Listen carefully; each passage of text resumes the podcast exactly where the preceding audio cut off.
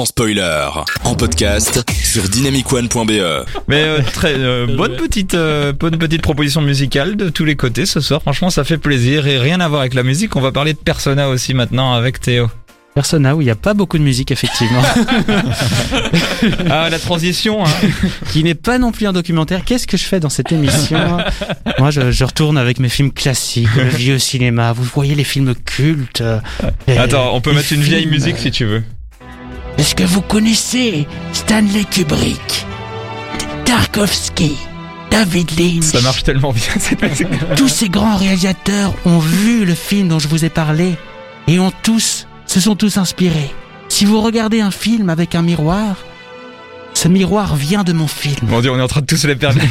Ah, c'est magnifique. Ah, moi, Ah, mais m'a- je vais, encore ouais. vous perdre parce que là, je vais aller très loin avec Persona de Ing- Ingmar Bergman, le réalisateur suédois, où il va nous emmener très loin et euh, accrochez-vous parce que je vais essayer de décrire un peu ce film. Bonne chance.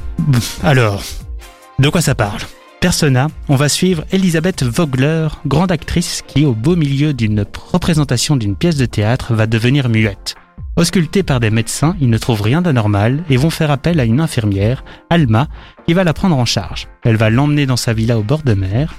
Comme l'actrice ne parle pas, Alma va parler pour deux et finalement se confier énormément, telle une thérapie, raconter sa vie, ses questionnements et ses secrets. Pour le moment, rien de compliqué. Mais le film s'inspire largement du travail de Carl Gustav Jung et du concept de persona, d'où le titre. Il définit comme ce que quelqu'un qui n'est pas en réalité, mais ce que lui-même et les autres personnes pensent qu'il est. Une sorte de masque social qui pousse chacun à adopter une attitude déterminée en fonction du contexte. Le moi peut facilement s'identifier à la persona, conduisant l'individu à se prendre pour celui qu'il est aux yeux des autres et à ne plus savoir qui il est réellement. Je vais m'arrêter là pour ne plus pas trop vous perdre. Bonne idée. Et puis on est là pour parler cinéma, donc euh, voilà. Mais bref, tout ça pour vous dire que le film va beaucoup s'intéresser, euh, disons, à l'inconscient de nos deux personnages, à de l'introspection. Alors, pas de panique si le film peut paraître pointu. Il l'est, je vous préviens. no shit, no shit. Mais Bergman, voilà, il est énormément renseigné sur le travail de Jung et le film est bourré de références visuelles, symboles. C'est très très riche. Mais c'est bien normal de pas tout capter et c'est pas du tout le but. Le film est assez, euh, finalement, il est assez libre d'interprétation. Et après, pour les analyses, il y a Internet pour ceux qui veulent en savoir plus.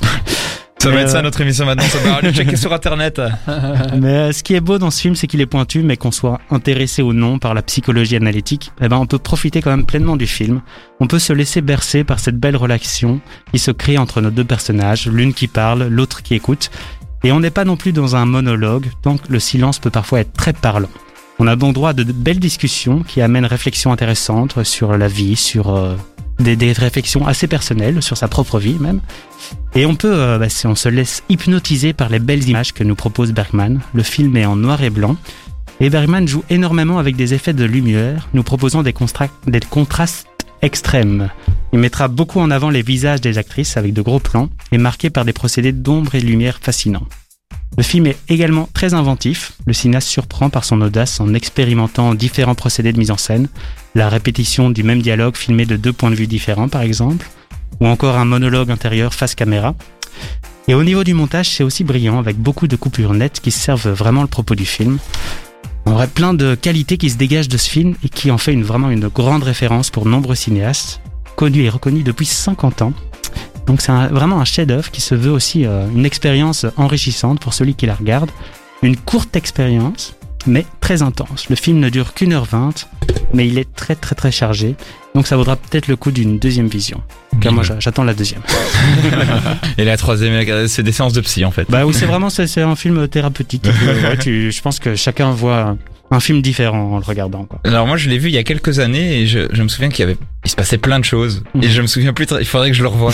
Il faudrait que je le revoie docteur. Il est il est très intéressant, je me rappelle que c'était pas mon préféré de Bergman parce que bizarrement c'est son plus connu et c'est son plus son plus expérimental euh, de notoriété. Donc du coup c'est assez bizarre en fait de rentrer dans l'univers du réalisateur par son film le plus taré. Donc moi j'aurais tendance à, à dire commencer par d'autres films de Bergman avant de regarder son plus connu. Moi, j'aurais tendance à dire parce que j'ai vu quelques chefs-d'œuvre et j'ai même eu du mal à me mettre à Bergman en ayant commencé par ce film-là de Bergman alors que c'est son plus connu. Après, voilà. C'est un film complètement fou. Je pense qu'on peut y tirer son plaisir et que c'est super intéressant. Mais voilà, public averti, je dirais.